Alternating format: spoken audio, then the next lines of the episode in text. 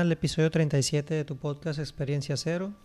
Eh, yo soy Memo Alvarado y para este capítulo tuvimos, bueno, primero que nada espero que todo esté muy bien por allá, encontrarte con, con mucha salud este, y pues desearte lo mejor en esos tiempos que siguen siendo complicados, ¿no? Entonces, pues ánimo, esperemos pronto, pronto ya podamos estar nuevamente en, en situaciones eh, más óptimas ¿no? para, para todos. Eh, en esta ocasión tuve la oportunidad de hablar con José Carlos Castro. Él es eh, director y fundador de Intelium. Esta empresa nace de, un proyecto que también era una empresa que se llamaba Junapsis, donde utilizaban tecnologías de, más bien, últimas tecnologías que existían para dar servicios en específico. Eh, Internet de las Cosas, eh, impresión 3D, eh, inteligencia artificial.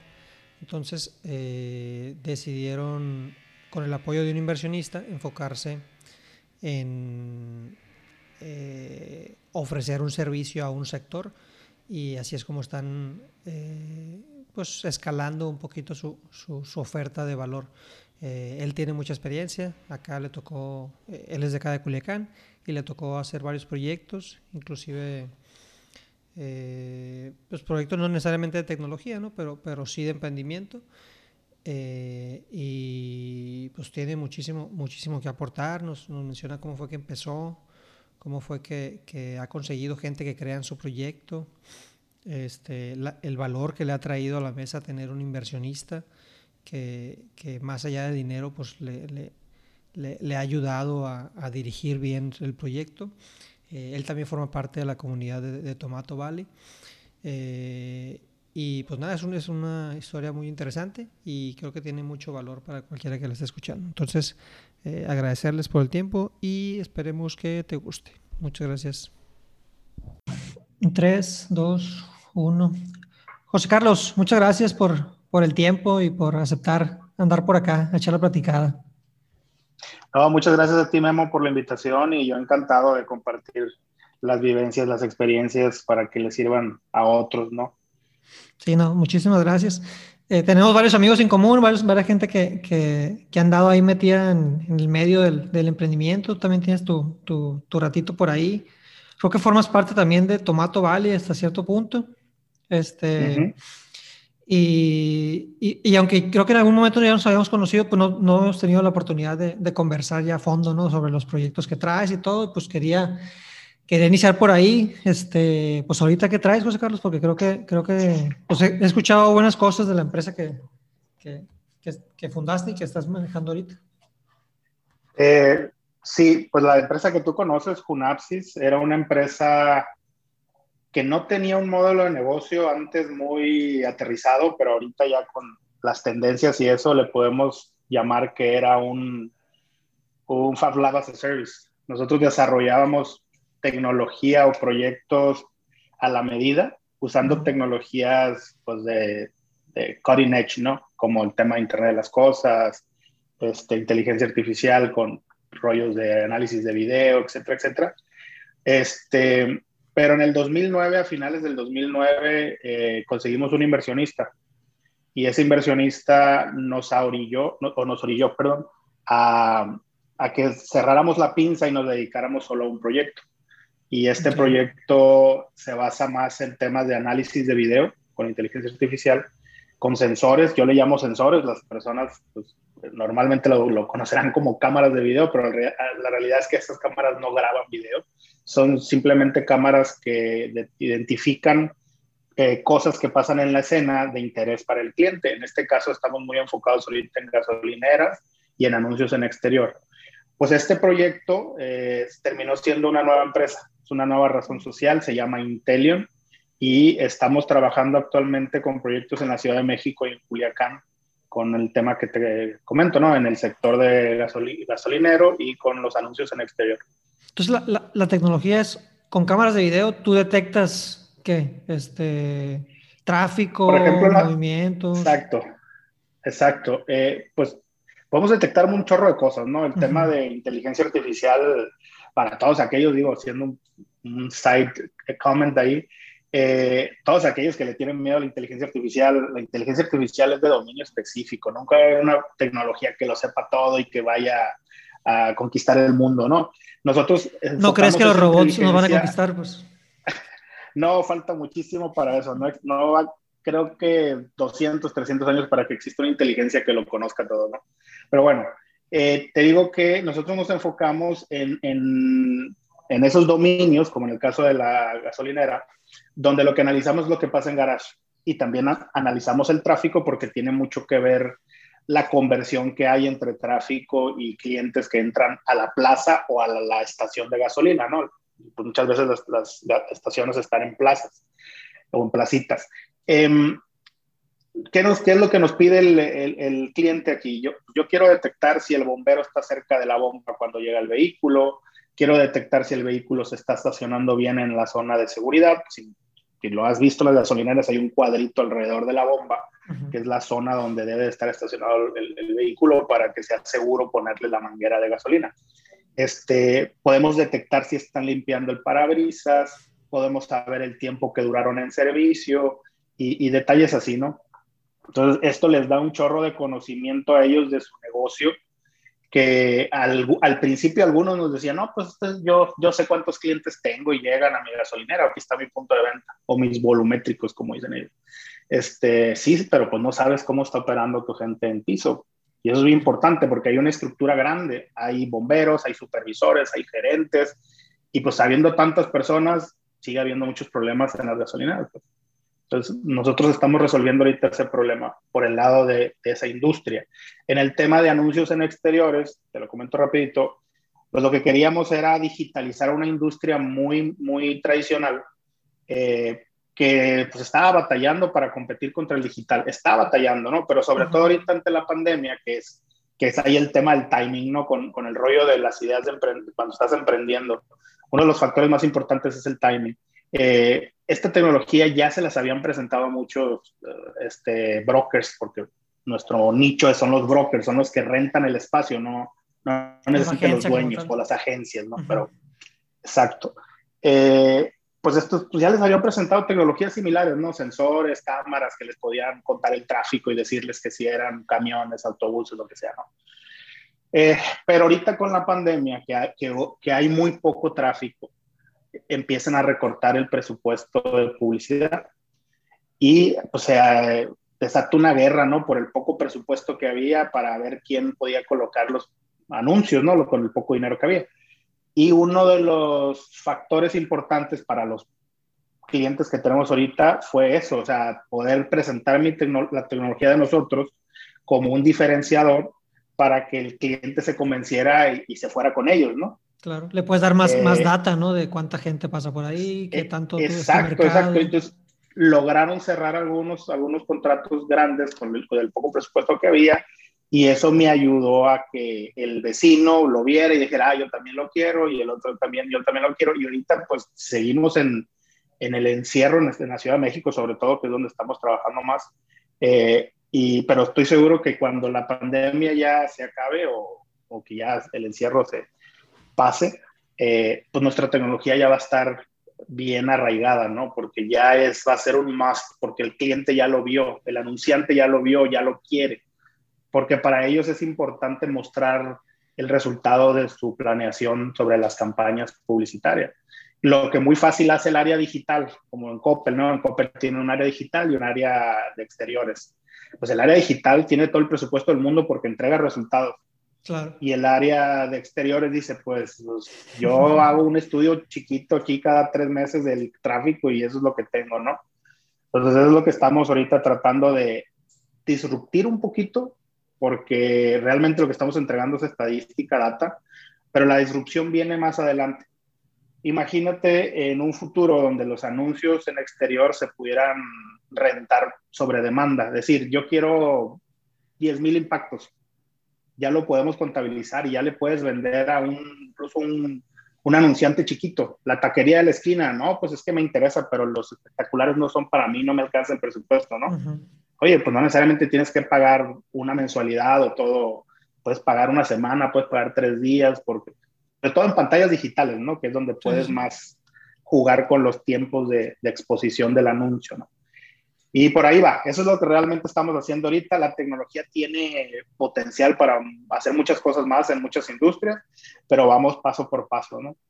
Está, está, está muy interesante porque como que le, le, traes los atributos que ha traído el marketing digital a la mesa en cuanto al, al, al CAC, al, al, CPM, al, CPC, ¿no? Que, que, es muy fácil medirlo en, en, digital y que pues en el Costo exterior, por milla, ¿no? Para los que no entiendan. Sí, sí, exactamente.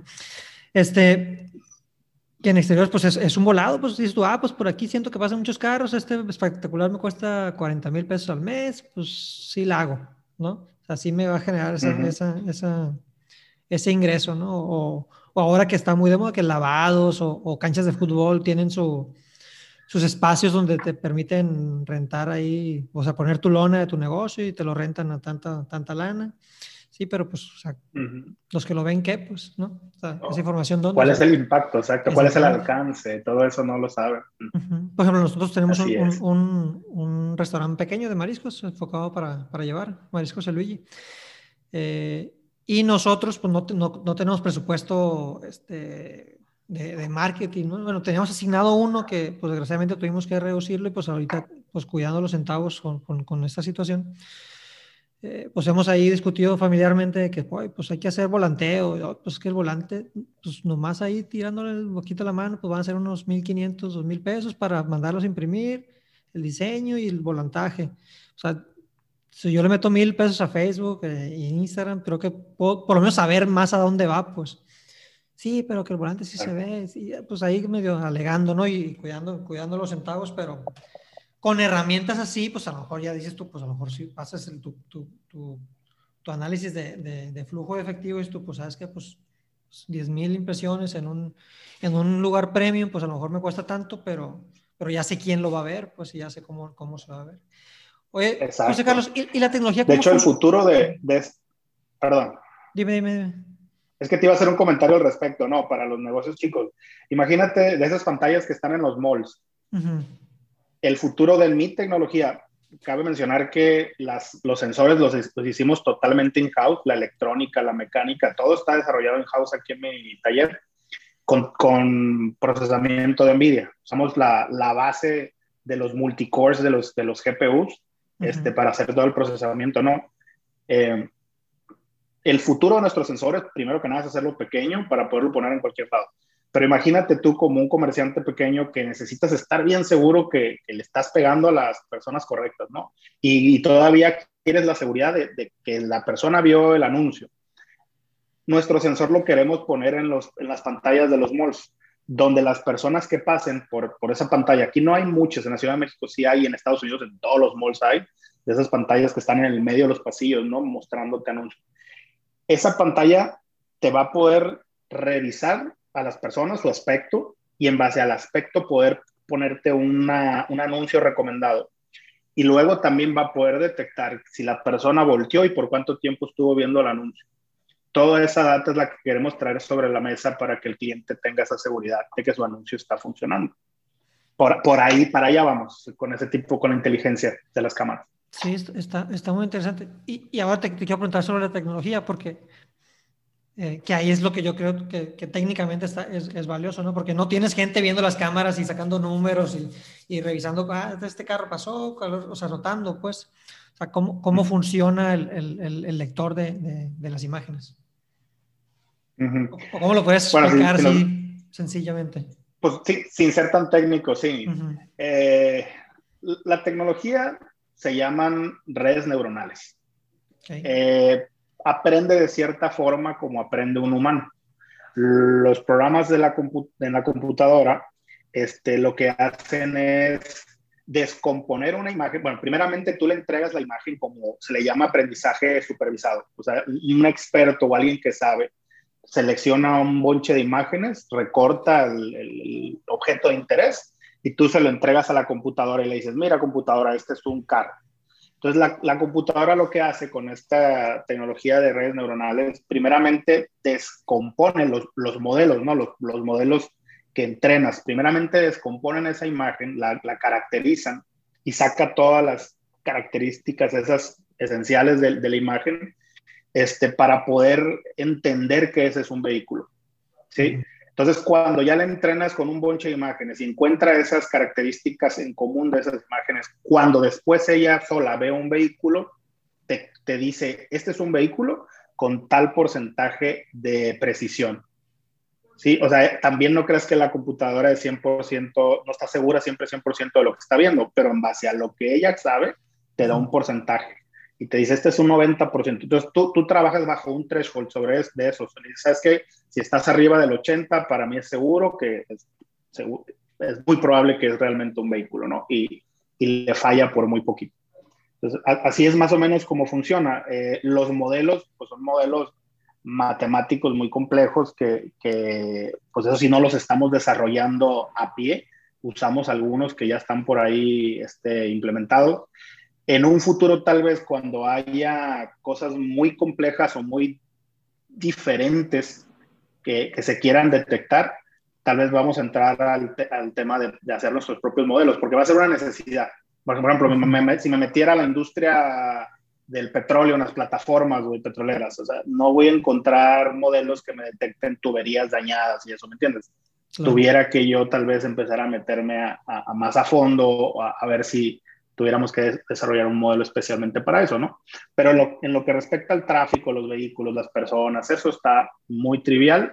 Bueno, trivial tal vez para nosotros después de tantos años, pero pues ya existe, pues ya existe la tecnología. Esa sí no la estamos haciendo desde cero. Ok. José Carlos, este, pues también, también lo, lo que se me hace interesante, pues es que para que tú llegar a, estas, a estos como eh, modelos de negocio, o a esas tecnologías, pues tuviste que, o sea, ¿cómo, llegaste a ellas? Porque no es como que... Eres de Culiacán, ¿verdad? Sí, soy de Culiacán. Pues no, no, no, no, no sé, pues si, lo, si, lo, aprendí, si lo viste alguna vez acá en un taller. Sí, no, mira, creo que es la historia corta, ¿no? Porque mi, historia es muy larga en el tema de emprendimiento, empecé muy chiquito, vendiendo dibujos de los caballeros del zodiaco en la primaria. Ahí fue cuando conocí que podía vender algo y me daban dinero por ello, ¿no? Los hacías que en, los, programas del domingo, acá en la mañana, ¿no te acuerdas? No, en la escuela, en la escuela. Fíjate lo que pasó, un día estaba dibujando un chaca de Virgo, fíjate, me acuerdo quién estaba dibujando un monito, y llega un amiguito y me dice, oye, que está padre, véndemelo. Y se lo vendí, me dio un peso. Y llegó el güey de lado y me dice, yo también quiero otro. Y cuando menos pensé, ya me, ya me encargaban cinco al día, o sea, ya era por encargo. Órale. Así empecé y me gustó este rollo y pues de ahí la, conocí la computadora y de ahí empezó todo el desmadre, ¿no? De que me clavé en el rollo geek. No, pero e, este asunto del negocio, eh, yo ya había hecho negocios de, tuve autoagentes y alguna vez la viste en una revista de clasificados en, eh, que estaban los Oxus aquí en Sinaloa. Hice las Yogulov, las nieves de yogur que estaban aquí en, en este... Ese era tu modelo. De no, no, era franquicia. No, nosotros hicimos la franquicia. He sido cofundador, vaya, ¿no? Porque no le quiero quitar mérito a mis socios. He sido cofundador de esos negocios. Eh, nosotros hicimos la franquicia y vendimos franquicia. Vendimos en, en San Pedro, Nuevo León, vendimos en, eh, este, vendimos en una en Paramochis que nunca se abrió, vendimos en Los Cabos que, que también la abrieron, vendimos otra en el aeropuerto que nunca se abrió. Pero bueno, la, la, historia realmente empieza cuando me decido a que mis negocios tienen que ser totalmente de base tecnológica. Porque yo siempre que me metía a, un negocio con los socios o con los cofundadores, este, proponía que lo que yo podía aportar era la parte tecnológica, pero no era el core business, ¿no? O era de nieve de yogur, o era publicidad, o eran negocios, eran, hasta tuve que una, una hice un negocio con mi suegra de productos caseros. Mi casa prácticamente se hizo una tortillería. Así, a, ese tipo de negocios le he entrado. Este, pero bueno, cuando tuve la oportunidad de irme a Alemania, y allá estuve de interno y hasta unas clases tomé en el Fraunhofer Institute. ¿Ya te fuiste un, un, verano público-privado alemán? ¿Tuviste un verano así de esos? Este, de... Hice una maestría hice una maestría, hice una maestría en, la RWTH, pero unos laboratorios, un internado y una clase la tomé en el Fraunhofer Institute, que fue donde conocí todo el tema en forma de, de, cómo, de cómo hacen negocio desarrollando proyectos tecnológicos. Eso es lo que me iluminó en ese momento. Pues, ah, es que sí se puede hacer eso, porque se me hacía muy complicado, este, no sé, decir, ah, voy a inventar algo tecnológico y lo voy a vender, porque no, no siempre detectas la necesidad allá afuera, pues, no sé si me entiendes. O sea, era, era, complicado para mí no empezar a decir, pues es que primero tengo que vender la manzana porque es lo que quiere la raza y luego veo cómo la hago papelarla y para atrás la tecnología, ¿no? Pero no, vi ya que ellos tenían pues todo un, modelo bien interesante, obviamente bien pulido y de muchos años y lo que quieras, pero con esa idea me, me regresé a Culiacán. Entonces vendí mi parte de autoagente y con lo que me dieron de dinero abrí, fundé Junapsis y en Junapsis lo que buscábamos era eso, ¿no? Hacer desarrollos tecnológicos a la medida para todos los, los interesados, ¿no? Y, claro que al principio fue muy difícil porque tuve que ir a tocar puertas, porque tú no sabías dónde estaba la necesidad. Entonces, eh, sí, sacamos muchos proyectos, nos fue muy bien. Conacit nos ayudó mucho, por cierto, por el perfil de la compañía y los proyectos que hacíamos gracias a Conacit tengo una, una, planta que ensambla electrónica aquí en mi oficina, una planta completa automatizada para el ensamble de electrónica, que por cierto muchas personas que vienen a la oficina y la ven dicen, ¿cómo que hacen esto aquí en Culiacán? No, no, me lo hubiera imaginado. Porque la está padre, son robots, güey, que pasan por unas bandas donde se este, calienta la, la soldadura y todo está, está bien padre. Este, y te digo, de ahí partió este, este tema, ¿no? Y, y Junapsis fuimos como que, y fueron varios años, ¿no? Ocho, nueve años, ocho, nueve años picando piedra con altas y bajas, este, porque es el negocio más difícil que he hecho en mi vida. Es el negocio más difícil que he hecho en mi vida, el tema tecnológico. Todos los demás negocios. ¿Y cómo, cómo, sostenías la, la, operación? ¿Sí pues conseguiste con clientes? Los proyectos. Okay. Sí, claro, claro que tuvimos clientes y nos iba bien, pero pues era prácticamente un autoempleo. De hecho, el primero que se cortaba la nómina era yo, ¿no? Duré, si me junto todos los meses que me debo, que me debí, es un chingo de meses, Pero pues así, y ahorita que, que llegó el inversionista y, nos alineó a un solo, un solo producto, un solo modelo de negocio, este, creo que está funcionando muy bien. Y probablemente lo que necesitábamos desde un inicio era apalancarnos con algún proyecto estrella para que una vez que generáramos algo de riqueza o un fondo, si quieres, seguir soltando proyectos alternos. Pero pues está complicado. Yo sé que siempre el coco del emprendedor es, ay, es que no tengo lana. Realmente no es eso, ¿no? Pero, pero sí es parte muy importante, sobre todo en, en negocios de base tecnológica, sí necesitas un chorrito de lana, porque está todo el R&D o todo el desarrollo, pues se necesita fondear, ¿no? Sí, que, que, vi por ahí que también estuviste en Austin, ¿no? En, o, en, Texas, en, en, Austin o dónde estuviste? Sí, Austin, Texas. Eh, pues esa fue otra maestría, pero para el tema de comercialización de la tecnología. Ok. Y pues creo que eso me ayudó un chorro para entender todo este tema de, de, bajar recursos de fondos, y tratar con inversionistas, eh, los modelos para vender la tecnología, licenciamiento, patentes, bla, bla, bla estuvo muy padre la, maestría esa y era lo que necesitaba, ¿no? Después de que ya sabíamos hacer proyectos, pues ahora necesitamos venderlos, Claro. Y por eso es que tuve éxito. Sí, no, y, por eso con el inversionista. Porque, por lo menos en, en, en otros, en otros eh, ecosistemas de emprendimiento, por ejemplo, Estados Unidos, pues es más común de que alguien trae la idea y se pueda acercar a, miles de fondos que existen, ¿no? O, o, el concepto inversionista ángel, pues allá está mucho más este, comprendido, o inclusive el, el, Family, Friends and Fools, ¿no? De que ir a pedir dinero con tus, con tus familiares para ir validando la idea. Cosas que acá están un poquito más eh, pues, desconocidas, por ponerlo algún, por un lado, o no tan estructuradas, o no tan, tan bien sabidas, ¿no? Entonces, eh, pues ¿cómo, ¿cómo fue ese proceso contigo? Porque me imagino que sí aprendiste eso allá, pero pues ahora había, había que ejecutarlo acá y no sé si fue aquí en Culiacán o, o fuera. Para que alguien entendiera lo que querías hacer, pues y que aparte te aportara este valor este, de no nomás el dinero, sino decirte, oye, te voy a dar dinero, pero creo que la oportunidad está por este lado. Sí, pues fíjate que, que sí fue un proceso difícil, pero es normal, ¿no? Digo, por estadísticas en Estados Unidos, nos decían en la maestría. Para poder dejar tu primer ronda de inversión, necesitas haber visitado 26 fondos. Fíjate, 26 es el promedio, güey. Y muchos emprendedores no están conscientes de eso, y luego después de ir a visitar 10 tiran la toalla, porque ah, esto, esto no va a pasar. Entonces, el caso conmigo es que sí fui y visité varios inversionistas, no, no tanto, de hecho creo que ni llegué a 10, como 8 o 9. pero un inversionista local que ya pues tenía, tiene experiencia en, invirtiendo en empresas, ya tiene una holding, ya tiene un portafolio de empresas, este, fue el que tenía interés en nuestra compañía, pero como, como que nos fue también probando cómo evolucionábamos después de que él nos mentoreaba, porque él primero fue mentor, fue nuestro mentor de negocios y de finanzas, casi un año.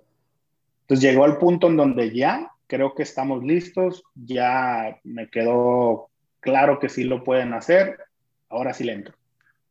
Y fue como concretamos ya la, la inversión, la fue una ronda presemilla por el proyecto, por la naturaleza del proyecto. Este tema de los sensores no es nuevo. Nosotros eh, le vendimos a gobierno del estado 40 cámaras que hacen el análisis de tráfico y leen placas y eso.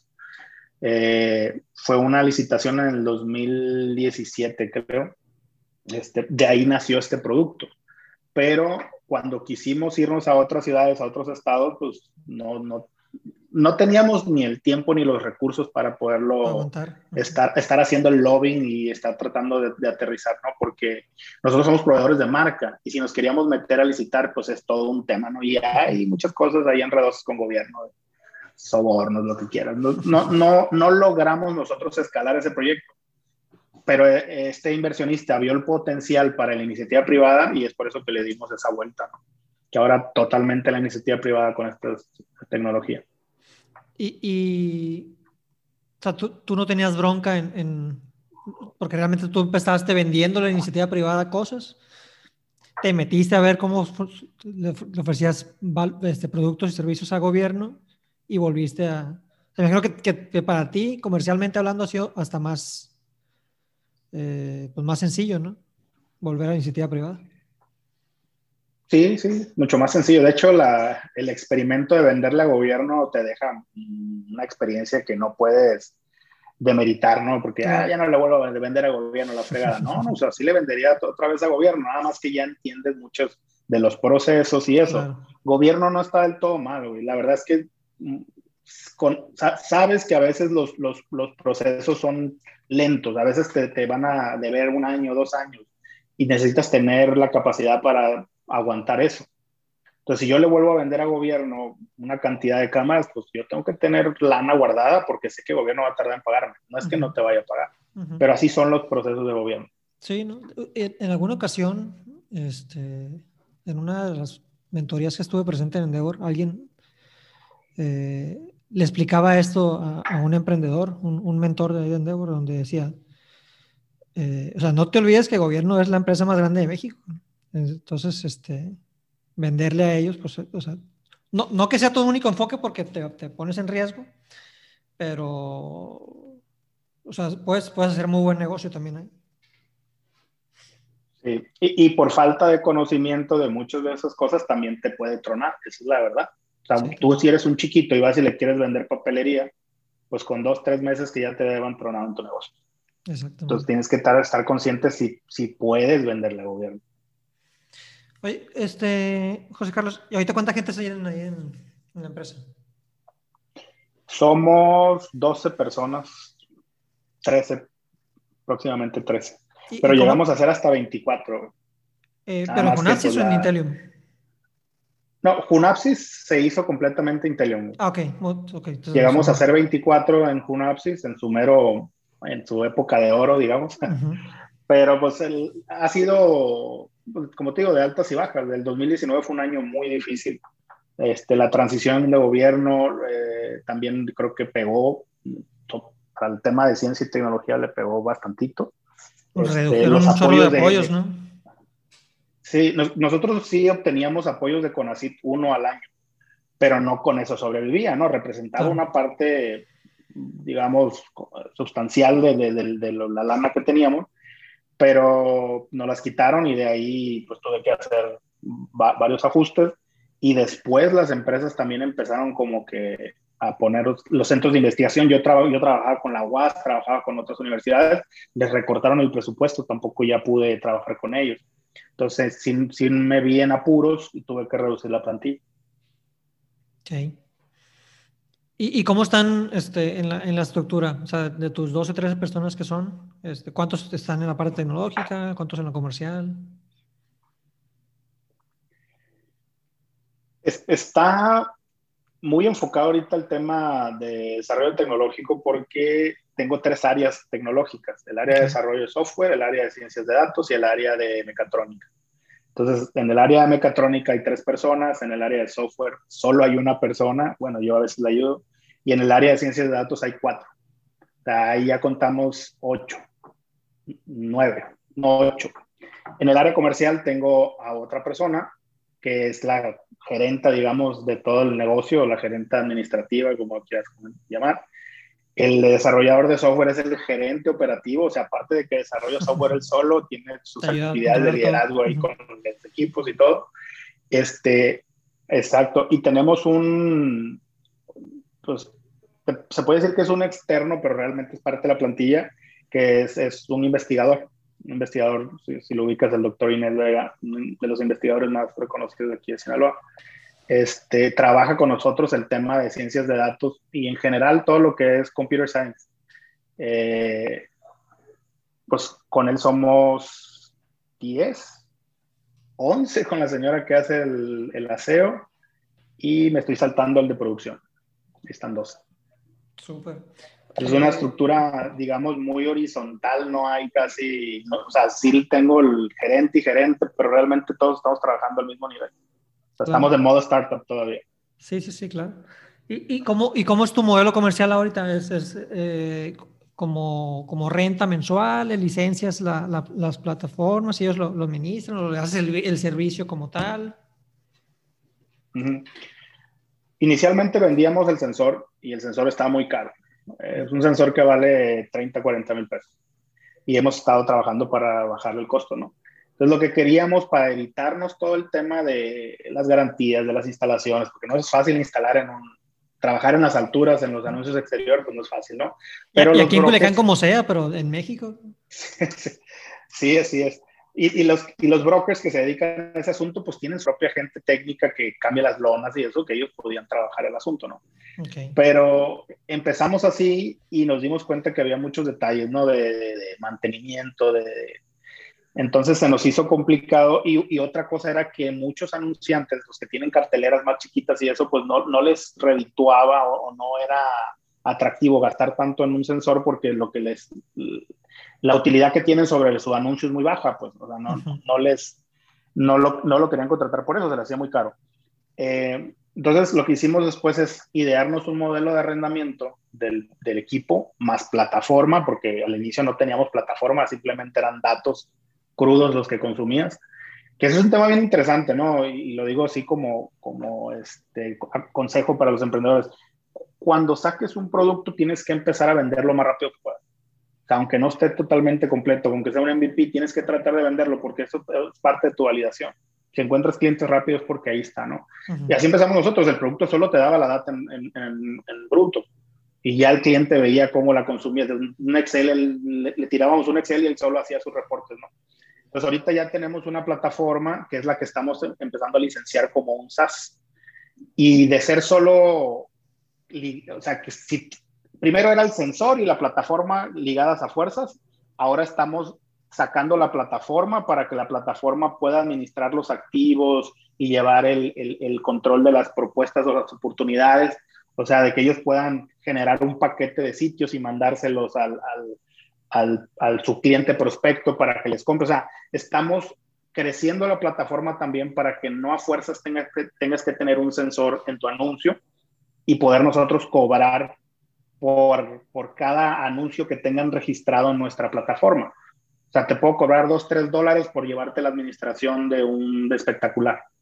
¿Y, ¿Y, qué es lo que te doy? Pues un chorro de herramientas para que administres, lleves control de cómo estás haciendo el mantenimiento, si lo tienes activo, está por terminarse una, una campaña, bla, bla, bla. por ahí va. Entonces traemos el esquema ahorita, arrendamiento de la cámara y un SaaS en la plataforma, una suscripción. ¿Y, y, y cómo es, el, como la, si se puede decir, la estrategia comercial? ¿Te estás yendo con, o sea, con los brokers uno a uno para explicarles todo este modelo? ¿Estás usando también marketing por tu, por tu parte? ¿Qué estás haciendo ahí? Ahorita estamos siendo un poquito cuidadosos en, en acercarnos con los, con los clientes potenciales. No le queremos meter nada de publicidad todavía ni nada porque es un tema de, de control. Uh -huh. Como si tuviéramos ahorita mil cámaras, nos tronara. Esa es la realidad. Okay. ¿Por qué? Porque pasan muchos detalles. Ahorita, por ejemplo, empezamos a meter eh, las cámaras con red de Telcel y nos encontramos que en algunos puntos hay como huecos de que no hay señal. Uh -huh. Y tú pensarías, pues, ¿cómo no? Pues, y aquí están las antenas en todos lados. Pues Telcel no es tonto, pues. Te doy un punto que, que tal vez muchos no lo van a saber porque no están en Culiacán, pero ahí en el Puente Negro, en el lavado de los puentes, de, de los uh -huh. puentes, uh -huh. ah, ahí no hay señal, güey. Y dices tú, pero ¿cómo que? Es que no hay casas ahí, pues a Telcel no le importa tener señal, tener señal ahí. O, o mejor dicho, una buena señal, pues. Claro que hay señal, pero está muy mal. Y no puedo transmitir el video con la, la, la capacidad de señal. Entonces, este, hemos estado teniendo un chorro de broncas así de que, pues, solucionando, obviamente, que no podemos escalar el negocio todavía, o no estamos preparados todavía para escalar el negocio tan así a, salvajemente, ¿no? Uh -huh. Vamos poco a poco, este, llevamos de la mano a, a, nuestro cliente. Casi todos son medianos y chicos porque ellos son los que no tienen todavía plataformas así sofisticadas para administrar sus activos. Los activos son los sitios, ¿no? Eh, entonces, ese es nuestra, ahorita nuestro nicho. Pero ya en cuestiones del sensor, con el anuncio en particular, tienen que ser anuncios premium aquellos que son grandes como los publimuros, que se, se comen toda la pared de un edificio, que son muy redituables, o las pantallas. Ese es realmente, o sea, traemos un nicho para el tipo de cliente y traemos un nicho para dónde el producto, de dónde estamos instalando el producto. Entonces, eso está bien acotado y poco a poco lo vamos a ir abriendo. Cuando la cámara esté más barata y que sea más accesible para todos, y cuando la plataforma esté lista para administrar cualquier tipo de activo, ¿no? Publivallas, este, Mopis, que son las, las paradas de autobuses, bla, bla, bla. Entonces, cuando realmente creemos que esto va a, escalar. Eh, qué interesante cosa, Carlos. Me imagino que para poder medir ese, ese, ese timing que ahorita hablabas que era muy importante, pues hay una, una parte importante en investigación y desarrollo que tiene que estar como, como organización, ¿no? ¿Eso cómo, cómo lo haces? Eh, investigación en el tema de negocio, investigación de... Pues de, también de la tecnología para, para, para, saber qué, qué, tanto han avanzado, o sea, qué tanto han actualizado, sí. qué, qué nuevas cosas hay para meterlas en lo que están haciendo ustedes. Ya, creo, creo que ya te entendí la, bien la pregunta. O sea, el, el, pipeline de desarrollo, se pueden hacer un chorro de cosas, ¿no? Ya lo, ya lo comentaba ahorita. Uh -huh. Puedes hacer un chorro de cosas con esta tecnología y traemos un pipeline o una cola, digamos, de, de cosas o actualizaciones o aditamentos, lo que quiera que quieras que le queremos hacer al, al, al producto, pero definitivamente va con este timing que, que, que estamos comentando. Eh, ahorita usamos un modem de Telcel, al rato va a estar integrado en la cámara. Este, ahorita usamos unos focos IR simples, al rato va a ser un foco IR láser para poder iluminar a largas distancias, este, el tamaño de la cámara que ahorita te comentaba, los algoritmos que puedan detectar más cosas, etcétera, está en una cola que vamos a irnos, de hecho las prioridades van cambiando, no es muy común, pero las prioridades cambian en base a cómo vamos avanzando con los clientes. Por ejemplo, si a mí me pidiera la marca Chevron, uh -huh. que quieren detectar que los bomberos traigan el uniforme, por ejemplo. Tengo que pasarme del algoritmo que, del algoritmo que estaba detectando el, el, limpiando el cristal a que detecte ahora uniformes por una petición pues que es relevante, ¿no? Sí, el, claro, el, de operación del negocio. Uh -huh. Así es, entonces eso es lo que te digo que tiene, hay cambios en las prioridades, sabemos todo lo que se puede hacer con la tecnología y también sabemos lo que te cuesta en tiempo y, y recursos económicos hacer cada ajuste. De hecho, el tema de la plantilla es bien importante. Nosotros traemos un plan de contrataciones en base a esas necesidades de desarrollo. Y, y pero pues también tienes que ser congruente con el cómo vas avanzando en, cobrando, pues, o sea, vendiendo. Tampoco se trata de querer meter una, el doble de plantilla si no estás creciendo en ventas. Tiene que haber también esa congruencia. Sí, sí, sí, sin, duda. Eh, en, el, en, pues platicabas ahorita de tu experiencia de, de, los primeros emprendimientos que traías y los que hiciste asociado con eh, o cofundando con, con otros socios. Eh, ¿Junapsi ya la fundaste tú solo o también te asociaste? Eh, hice socio a, los colaboradores. Eh, somos seis socios en esa, en esa sociedad. Y más que repartir equity, realmente quería que fuera un proyecto de, de hermandad, no sé cómo decirlo. Eh, no salió del todo bien y creo que eso es un, buen consejo para todos los emprendedores.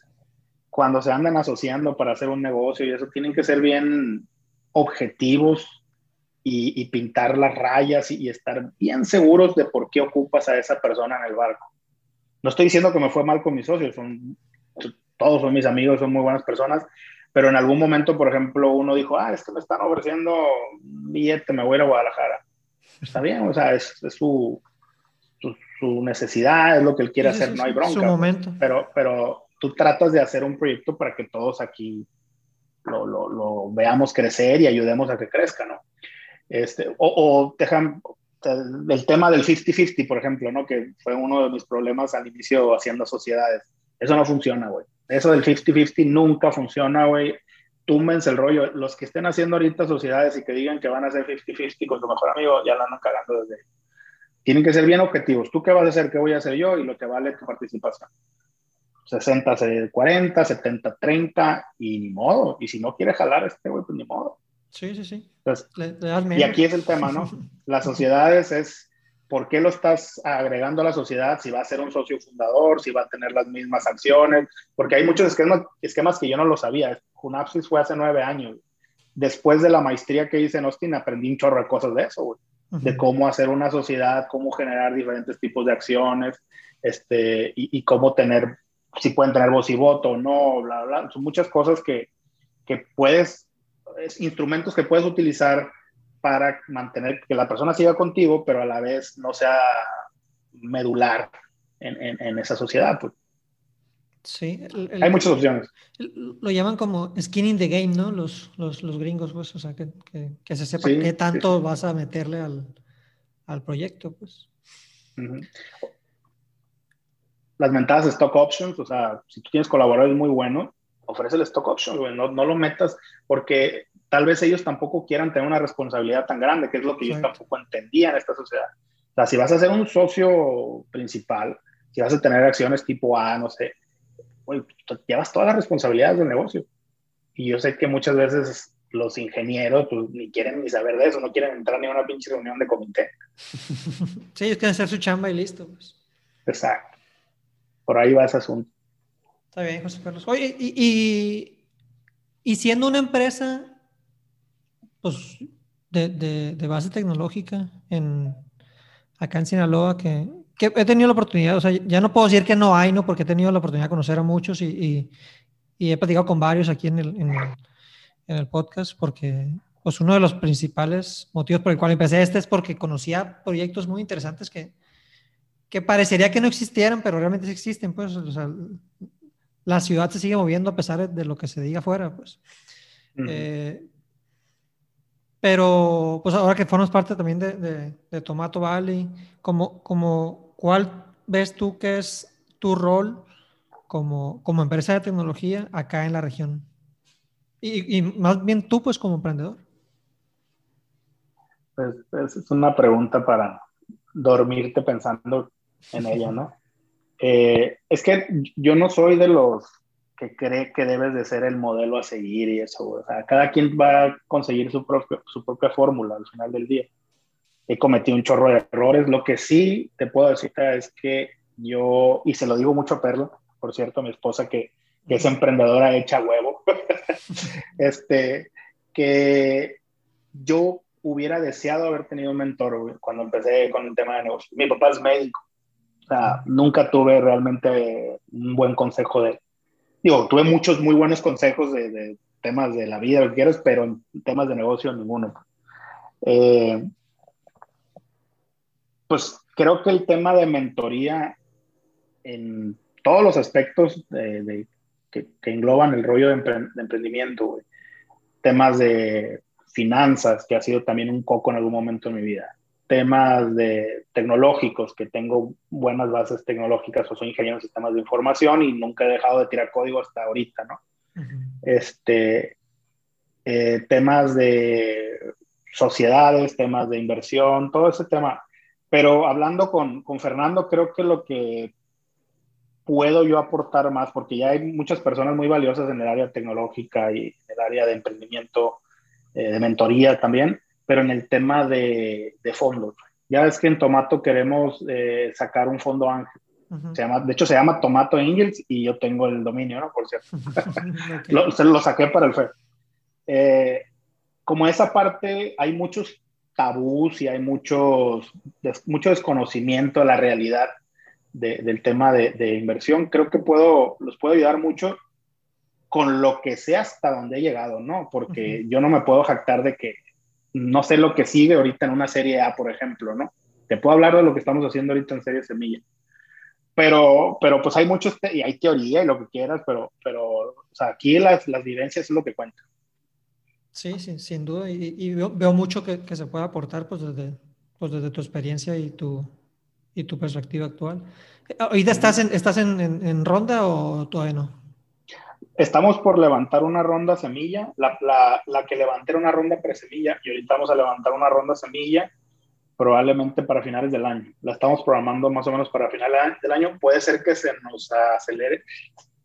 Estamos acelerando ahorita un poquito el, el crecimiento porque ya tocamos puertas. Hicimos como eh, feedback, tocamos puerta de varios fondos a manera de feedback este, que eso también se puede hacer. Eh, o sea, todo ese conocimiento es lo que creo que les puede ayudar un chorro a, los nuevos emprendedores que creen que, que, están cerradas las puertas de los inversores y eso no, y te las abren incluso para platicar.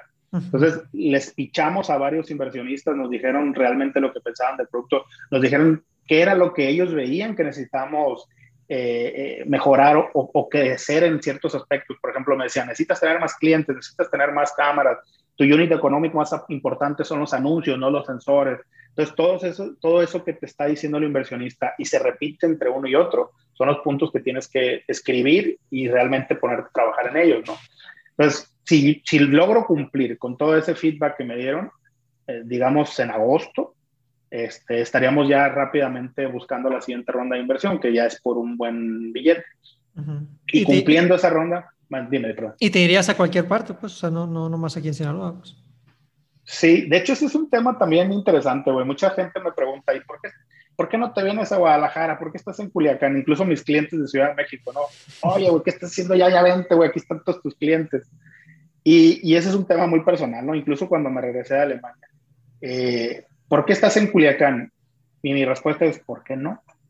O sea, ¿por qué no, cabrón? Aquí hay mucha gente con talento y el problema es que se van y, yo estoy muy arraigado y es, y es, parte de la razón por la cual sigo aquí, ¿no? Pero creo que aquí se pueden hacer muchas cosas muy interesantes, que eso es lo que, uno de los objetivos de Tomato Valley, ¿no? De que esta zona crezca, la zona del tomate, en temas de, de tecnología, güey. Entonces, eh, si, si, un fondo me dice, que es muy común los, si vamos y tocamos puertas a Silicon Valley, no, es que te tienes que venir a Silicon Valley, está bien, pongo una oficinita ya o una oficinita virtual, pero mi área de operaciones está en Culiacán, y, y, aquí va a haber tan buenos ingenieros como los podamos formar, porque realmente las universidades no salen muy bien, eso hay que reconocerlo. Este, pero aquí los podemos formar y, son gente muy capaz y muy inteligente que pueden competir al nivel con ingenieros de Silicon Valley. Mi ingeniero electrónico, este cuate ya lo considero un ingeniero senior. Este cuate se puede ir a trabajar en cualquier momento a Silicon Valley, güey, hacer desarrollo chingón porque ya, ya hemos hecho muchos proyectos que le han dejado mucho conocimiento. Hicimos un reloj, hicimos electrónica miniatura, un smartwatch para personas con este, eh, ¿cómo se llama este? El, tremor de las personas que tiemblan, Parkinson. este, hicimos un, un reloj para las personas con Parkinson, güey. Este güey lo diseñó y lo construyó, él hizo todo. Le puso unos motores que lo que hacían era contrarrestar la frecuencia de vibración de las personas con el, o sea, con el mismo vibración del motor, güey. Y les bajaba la, el tremor bastantito. Y aparte le metimos sensores biométricos y la chingada. Y lo estuvimos trabajando con el, con el centro este de la Ciudad de México para discapacitados. Este, y nos fue bien, güey. Fue un proyecto que lo fundió con así. Para poderlo terminar y llevar al mercado se ocupan varios millones que ya no los encontramos por ningún lado. Pues esas son las cosas que digo que con así cortó y que me da mucha tristeza, porque eran proyectos que realmente iban a ver la luz, güey. Pero se ocupa fondeo que desgraciadamente en este país no hay, güey. Y el único que lo hacía en temas de ciencias de investigación, pues era con así y ya no existe ese fondo. Ni modo, ahí quedó ese proyecto en el baúl. Sí, no, y, qué padre, pues aparte que sí, yo, estoy completamente de acuerdo que aquí hay todo, pues. Pero también hay, hay, hay inversionistas, o sea, más allá del que, te, del que conseguiste, que te, que te que entiendan eso. Sí, sí, a veces va a ser un tema ahí de discutir o hasta un deal breaker, de que no se den las cosas porque no, pues porque no pudiste cumplir con ese requerimiento que ellos te pusieron. Pero, pero esa es otra cosa bien importante, güey. Tú tienes que encontrar el, el inversionista adecuado para ti y no caer en la desesperación, porque yo me vi casi en ese punto. Eh, tenía como un posible inversionista Bosch, güey, de Guadalajara. O sea, no sé cómo se llama la división Bosch México, seguramente no. Eh, que ellos querían adoptar una tecnología de nosotros del Internet de las Cosas para hacer mediciones en plantas y hasta la querían brandear con Bosch, güey. Estaba interesante el deal al que íbamos a llegar.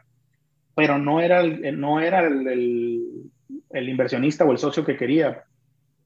Entonces, este, seguimos buscando, güey. Y, y, mi plantilla se seguía reduciendo porque las personas se iban, no podían aguantar tanta incertidumbre o que les faltaran algunas quincenas a tiempo, que no les llegara su quincena a tiempo.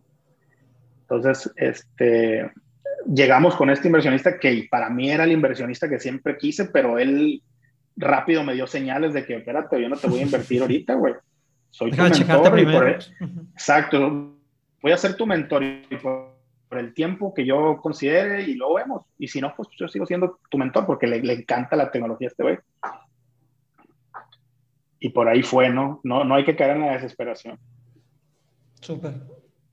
José Carlos, pues este, te agradezco mucho el tiempo, este, la apertura para contar ahí tu, tu experiencia. Si, si, si alguien por ahí de los que escuchen quieren como que seguir la conversación o, entender un poquito más de lo que haces, ¿usas alguna red social? ¿Dónde te pueden encontrar? Eh, tenemos nuestra página intelion.ai, que ahí hay información más enfocada al tema de exteriores, pero este, si me echan un correo, eh, les podemos este, atender con si quieren hacer prácticas, si quieren saber más del proyecto. Este, la parte de gasolineras todavía no la estamos promoviendo, esa la llevamos un poquito más calmado, pero si hay por ahí alguien en la industria, con gusto también, que nos eche una llamadita y platicamos, si quieren probar esta tecnología como Early Adopters. Y en, redes sociales, en LinkedIn, Intelion, este, también como Intelion, eh, en Facebook, también está como Intelion, Intelion y creo que en Twitter también estamos como Intelion. Buenísimo. Con, con eh, doble L, Intelion. Intelion. Muy bien. Pues muchísimas gracias, José Carlos. Y pues estaremos. Muchas gracias a ti, Memo. Hay, hay, material para mucha plática si quieres en unas chelas algún día nos ponemos a platicar. Ya quedó. Sale, vale, Memo. Muchas gracias. Cuídate mucho. Igualmente, bye. El que esté escuchando, espero que le haya gustado.